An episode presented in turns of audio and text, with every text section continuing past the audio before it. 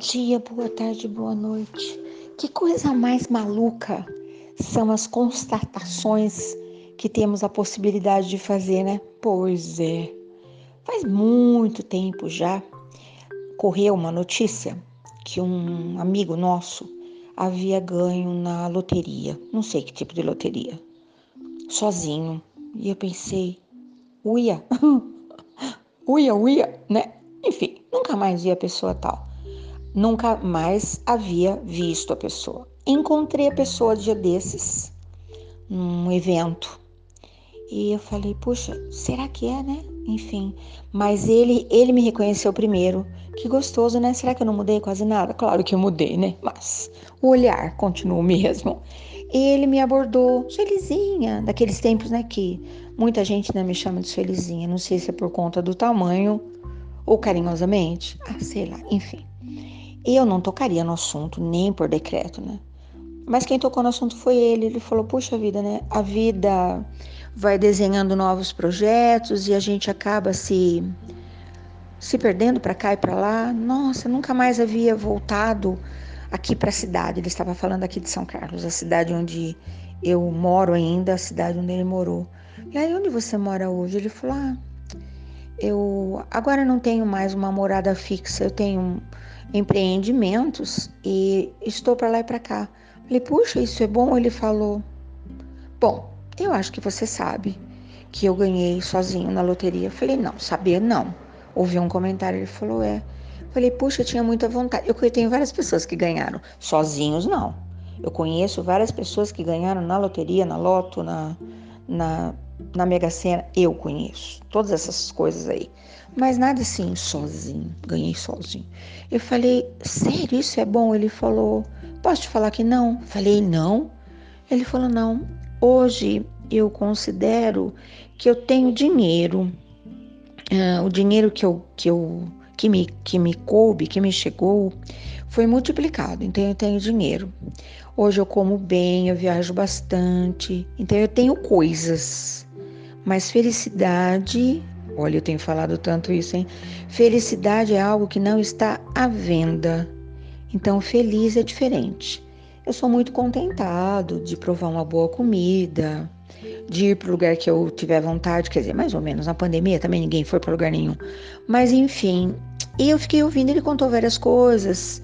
É, o tempo passou, né? Não somos mais crianças.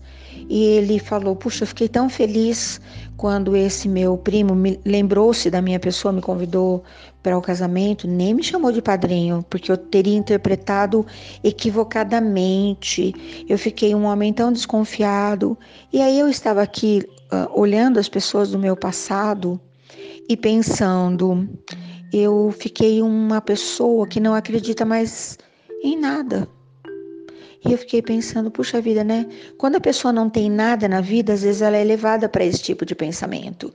E quando a pessoa tem tudo que pode ser comprado, medido, pesado, ela também pode ficar pensando, não é a primeira pessoa que me fala sobre isso. Que coisa, né? O que é riqueza de verdade, não? Puxa vida. E aí, claro, voltei para casa filosofando, porque a minha cabeça filosofa. Ai, Roberta, vai ser, vai ser divertido você me, você me ouvir quando eu falo de filosofia. Eu tenho amigos filósofos, meu Deus, que coisa maluca. E a gente tem conversas altamente filosóficas também. Hum? Eu às vezes mais ouço do que falo, porque eles têm umas constatações incrivelmente fantásticas. E aí uh, eu, eu penso, lembro, né, que alguém me disse que o mundo o progresso não é feito de respostas, que a gente quer tanto respostas, né? É feito de perguntas. E eu, uh, filosofando, vou falar de duas perguntas que eu já ouvi muito, muito, muito, muito. Suponhamos, é famosa essa, hein? Suponhamos que o universo, Deus, o cosmos, seja lá como for, juntasse todo o dinheiro, todo, todo, todo, que existe no mundo, e repartisse exatamente para todos os moradores do planeta, o que, que aconteceria? A resposta: primeiro, ficaria tão pouco, né? Porque existe muito dinheiro, mas existe muita gente. Então, se repartir equilibradamente, exatamente igual, é pouco. Não vai significar absolutamente nada para ninguém. Porém, existem estratégias emocionais, estratégias políticas, estratégias de gestão. Eu não entendo nada disso, mas nem precisa. Eu nem preciso fazer um curso para entender que rapidamente o dinheiro migraria para as mãos dos inteligentes, dos bons administradores, e os ricos continuariam ricos e os pobres continuariam pobres. Sabe por quê? Da mesma forma que eu conversei com esse meu amigo, que tem todo esse dinheiro, que tem propriedade, que viaja, que ele não precisa contabilizar. Sabe quando a gente está contando as moedinhas? Hum, eu preciso fazer tal coisa. Quanto tempo vai levar? Eu preciso guardar. Eu, eu tenho comigo essa preocupação de não comprar nada para pagar depois. Eu tenho medo. Porque depois dos 18 anos, se acontece qualquer coisa comigo, eu vou deixar uma pendência para alguém. Então eu sempre prefiro me proteger. Então eu sempre eu quero comprar qualquer coisa. Primeiro eu guardo meu dinheirinho, moedinha por moedinha, depois eu negocio, aí eu falo sim, esse dinheiro me pertence, eu posso fazer o que eu quiser com ele. Eu tenho essa preocupação. Mas eu sei que hoje a necessidade e as facilidades levam as pessoas a gastar aquilo que elas não têm, né? Eu tenho um amigo muito querido, gestor, que ele diz assim: você não precisa ganhar mais do que você ganha. Você precisa adequar a sua vida ao que você ganha. Então, padronize. Eu não posso mais morar nessa casa tão grande? Eu não posso mais comprar em determinados lugares? Ué, eu vou procurar outras alternativas. Não é assim? Eu acho que são estratégias emocionais. Então, essa é a primeira coisa. Não ia adiantar nada pegar todo o dinheiro e repartir, porque o pessoal não tem juízo e ia de mão de, de livre espontânea vontade perder todo o seu din-din e deixá-lo uh, voar, parar, migrar para outras bolsas com maior inteligência de estratégia e gestão e logística. Você está entendendo o que eu estou te falando, né? Porém, eu tenho, e não é um caso só, amigos, inclusive tenho alguns que eu admiro sobremaneira. Eles nunca tiveram um bom salário, nunca tiveram. Eles nunca tiveram condições melhores do que ninguém, mas eles têm a, casa própria, eles não devem nada para ninguém, eles não compram nada que eles não possam pagar à vista muito bem negociado. Eu acho isso maravilhoso. E aí a gente entra naquilo que eu também tenho falado bastante, Uh, e vou até entrar num detalhe para você entender melhor. O meu local de trabalho é onde eu estou agora. Quando eu estou falando contigo, quando eu estou aqui uh, com as minhas caraminholas todas, eu estou no escritório, porque de novo eu conto, eu não levo o meu celular para casa. Lá em casa não tem lugar para esse tipo de, de mecanismo. que loucura que é isso, né? Enfim. E a porta desse meu escritório, ela é para rua.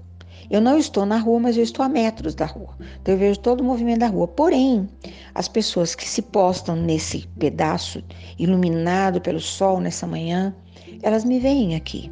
Então elas me convocam. Eu já escutei todo quanto é tipo de pedido. Que acabou o gás, acabou a gasolina, porque eu vou buscar a cesta básica não sei aonde, não tenho como voltar para casa. Me dá 10 reais, me dá 20 reais. E às vezes eu fico pensando, puxa vida, né? Será que a pessoa está falando a verdade? Às vezes a história é tão convincente e eu fico pesarosa, eu fico. Porque de repente eu posso direcionar o meu olhar carinhoso, caridoso e bom para alguém que está contando uma mentira, que também não deveria ser problema meu, e posso deixar de ajudar alguém que realmente está necessitado. Nossa, como é que a gente faz, né? Uma bola de cristal? Eu tenho uma bola de cristal cenográfica, mas ela não me fala nada, nem que eu perguntar. E aí tem mais uma outra pergunta famosa, que eu falei que hoje eu ia falar de duas perguntas. Uh, a pessoa disse para alguém muito importante: Eu estou tão cansado de praticar o bem e tenho tanto medo de praticar o mal. Se eu me instalar no isolamento, não fizer nada de ruim para ninguém e também não praticar o bem, eu estou equivocado?